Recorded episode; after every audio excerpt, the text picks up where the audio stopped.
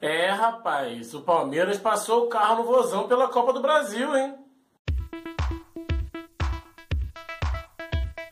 João Marcos Duarte na área, bem-vindo ao nosso canal. Não sei se você está assistindo isso no Instagram, no YouTube, no Facebook, você está ouvindo como podcast. Seja muito bem-vindo.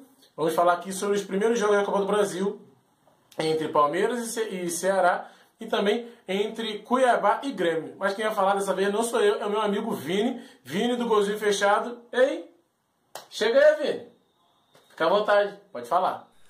É, amigos, na tarde da quarta-feira tivemos a primeira rodada da Copa do Brasil. Palmeiras recebeu o Ceará no Allianz Parque e meteu 3 a 0, uma vitória pelo placar fácil, mas um pouco diferente do que foi o jogo. É, o Palmeiras resolveu tudo a partir dos 30 minutos, dos 30 aos 40 minutos do primeiro tempo. Foi totalmente incisivo, totalmente dominante, construiu uma vantagem muito grande é, a partir de jogadas que são dedo do técnico. O novo técnico do Palmeiras chegou e já mudou de cara o time. Se comparar esse time de hoje com o time de meses atrás do Luxemburgo, até aquele time que ganhou o Paulistão, você vê muitas diferenças. Hoje você viu o Palmeiras tentando bolas longas, bolas em profundidade, saída muito rápida pelas laterais e o meio campo totalmente novo. Você vê jogadores ali que não estavam no plantel, não estavam nos planos de Luxemburgo sendo utilizados. É, o destaque para mim vai para Gustavo Scarpa, jogador da lateral esquerda. Ocupou muito bem o espaço deixado por Matheus Vinha, convocado para a seleção, e conseguiu retomar suas boas atuações desde, desde 2018, não vinha atuando tão bem.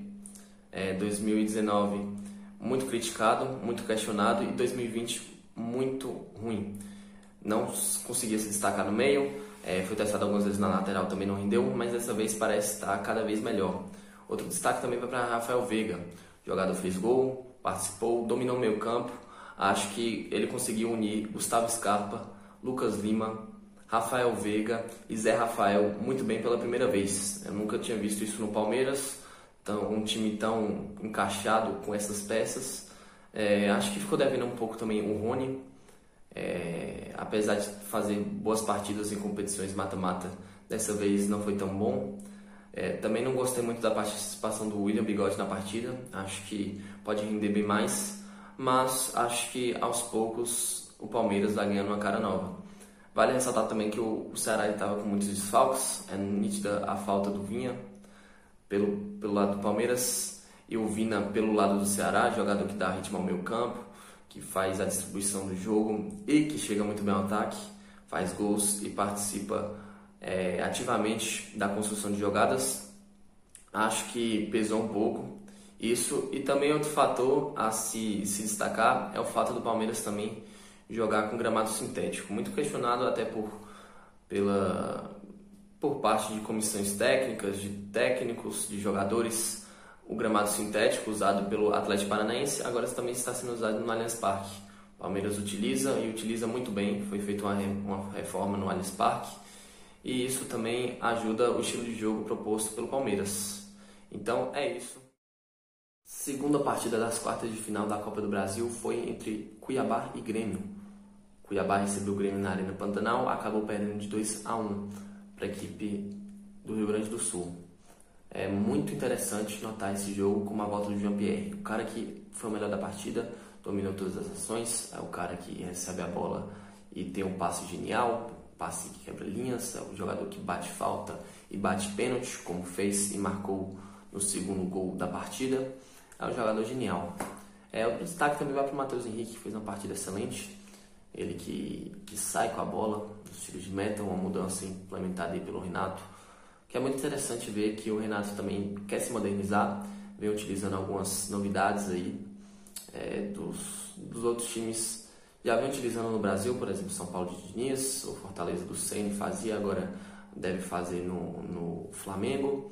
É muito interessante ver essas coisas. Por exemplo, a saída de diamante que o Cudê fazia, ele utilizou de uma forma um pouco adaptada mas também que relembra bastante.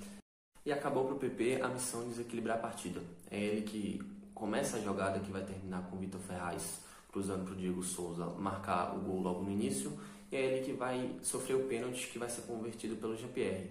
Sobre o pênalti, é, o Jean-Pierre cobra muito bem, mas a polêmica está sobre a jogada. Muitos dizem que a bola saiu no cruzamento do Bruno Cortes, que ele não conseguiu evitar a saída pela linha de fundo, mas acho que é, não, não é nítido chamar o VAR para mudar aquela, aquela decisão, já que é inconclusivo. Se tem alguns ângulos ali, em um ângulo você pode achar que a bola saiu, mas no outro talvez você, você tenha a conclusão que ela não saiu toda, que ainda estava na linha, e a marcação de campo prevalece a marcação do pênalti. Acho que o Grêmio acabou sofrendo bem mais do que deveria, pelo menos no primeiro tempo. É, o gol que sofre é uma falha do Cortez de cobertura, o Cortez que falhou no jogo todo, só vai achar uma bola do Tassiano cabecear no fim do segundo tempo. Tassiano na pequena área não consegue aproveitar e joga para fora. Tassiano e Cortez, os dois maiores criticados pela torcida e acabaram devendo hoje também. E acho também uma falha do Jeromel de cobertura.